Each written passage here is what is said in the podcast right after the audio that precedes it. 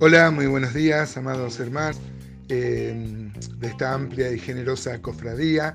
Muchas gracias por estar del otro lado, saber que hay otras personas receptoras de este humilde audio. Es una bendición muy grande y un aliento, un aliento a seguir. Eh, estamos viendo Habacuc, capítulo 2.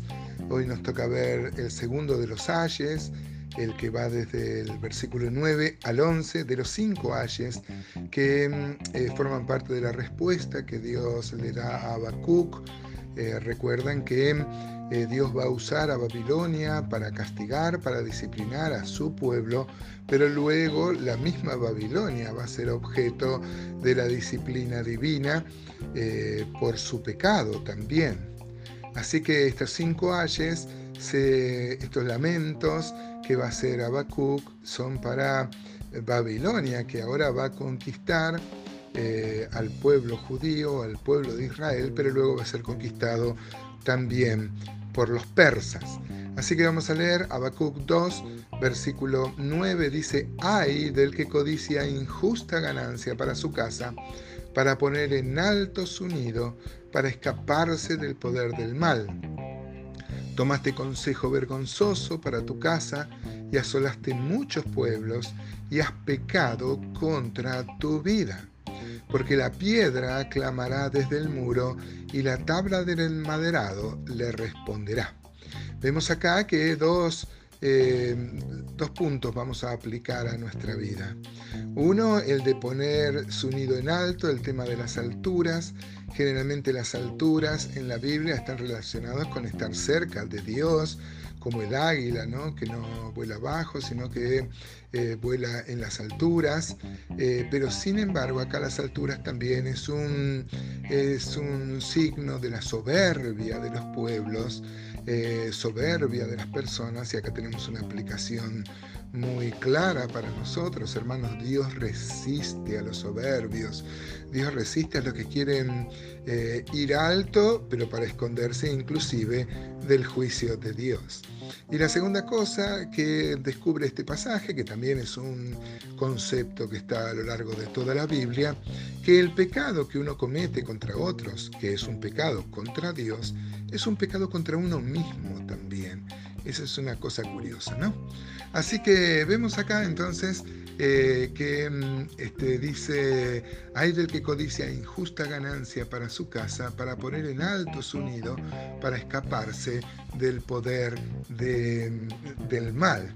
Esta misma codicia que ahora tiene Babilonia es la codicia que, mm, que tuvo Joacim, el descendiente de Josías, y quien va a ser el protagonista vergonzoso de la entrega de Jerusalén ante Nabucodonosor. Por ejemplo, Jeremías, contemporáneo de Habacuc, va a decir en el capítulo 22, versículo 13, hay del que edifica su casa sin justicia y sus alas sin equidad, sirviéndose de su prójimo de balde y no dándole el salario de su trabajo. Este, acá habla de en Joacín de la, de la edificar la casa sin la justicia, sin poner a Dios. Y también Jeremías en el capítulo 49, por ejemplo, versículo 16, dice, tu arrogancia te engañó y la soberbia de tu corazón tú que habitas en cavernas de peñas, que tienes la altura del monte, aunque alces como águila tu nido, de allí te haré descender, dice Jehová. Esta figura, ¿no es cierto?, del águila que decía que siempre tiene una connotación buena, las alturas, remontar eh, en la altura, cerca de Dios, pero acá es una figura de la soberbia, como Joacín, como ahora Babilonia, este, está como en las alturas, esto está tomado de la figura del águila, ¿no? Por ejemplo, en el libro más antiguo de la Biblia, en Job, eh, Job 39, 27, dice, se remonta el águila por tu mandamiento y pone en alto su nido, hablando de que las águilas, ¿no es cierto?, tienen la seguridad, la seguridad de las alturas, eh, lejos de los predadores. Eh, sin embargo, acá Joacín, como Babilonia, por más que pongan en alto su nido, no van a escapar del castigo divino. Bueno, eh, mi, mi, corazón divaga y busca ejemplos. Recuerdo la mm, Torre de Babel, ¿no? De Génesis 11, usted se acuerda, ¿no?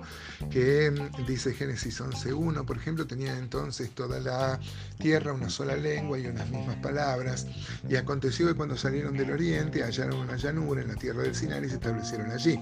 Y se dijeron unos a otros, vamos, hagamos ladrillo y cosámoslos con fuego. Y les sirvió el ladrillo en lugar de piedra y el asfalto en lugar de mezcla. Y dijeron, vamos, edifiquémonos una ciudad y una torre cuya cúspide llegue al cielo y hagámonos un nombre por si fuéramos esparcidos sobre la faz de la tierra. Usted recordará la historia, vos recordarás, amado hermano, hermana, esta, esta historia donde este, es prueba de la arrogancia humana, ¿no? el querer elevarse y Dios baja y confunde las lenguas. Lo contrario a lo que pasó en Pentecostés, ¿no? donde Dios unifica una lengua y se pueden entender, por más que hablaban diferente, digamos, unifica la, significación. Este, tomaste consejo vergonzoso, dice Habacuc 2.10, asolaste a muchos pueblos y has pecado contra tu vida. Miren, qué interesante esto, que cuando uno, cuando uno este, peca, entonces, como decíamos al comienzo, contra Dios, por supuesto, contra el hermano, contra el prójimo, en realidad está pecando contra uno mismo también, ¿no? Este, por ejemplo, Proverbios 8:36 dice, mas el que peca contra mí defrauda su alma. Todos los que me aborrecen aman la muerte. Aquellos que perjudican a sus prójimos hacen perjuicios mucho más grandes a sus propias almas. Qué cosa, qué cosa curiosa, ¿no? Y mire qué interesante el versículo 11, dice, porque la piedra clamará desde el muro y la tabla del enmaderado le responderá es una, es hipérbole, ¿no? Es una comparación realmente exagerada. ¿Cómo van a hablar las piedras? Pero las piedras hablan elocuentemente. Y acá dice que a Babilonia aún la piedra desde el muro y aún la tabla del enmaderado responderá porque muchas veces las piedras son más lúcidas que nosotros mismos, ¿no es verdad? Me has acordado cuando el Señor Jesús dijo en Lucas 19:40, os digo que si estos callaran, aún las piedras clamarían. Yo creo que lo he contado en alguna de estas mañanas, una vez un predicador de un campamento que, que hicimos cuando yo era líder de jóvenes, él dijo, ¿cuántos de los que están aquí creen que Dios puede hacer hablar a las piedras? Y entonces todos levantamos las manos porque Dios tiene todo el poder. Ahora dijo este predicador, ¿Cuántos creen que Dios va a hacer hablar a las piedras y nos va a humillar tanto teniéndonos a nosotros que contemos acerca del proyecto que Dios tiene y del propósito de Dios para, para este mundo? ¿no? Las piedras hablan, claro que sí, las piedras hablan, las piedras cuentan, las ruinas. Los arqueólogos descubren muchas veces la veracidad de la Biblia, la severidad del juicio de Dios. Y nosotros, amados hermanos, debemos ser exhortados, debemos ser, este, debemos ser este, amonestados a ser fieles a Dios, a no entonces eh, elevarnos para nuestra propia ruina y tomar conciencia que todo pecado contra otro es contra Dios y también contra nosotros.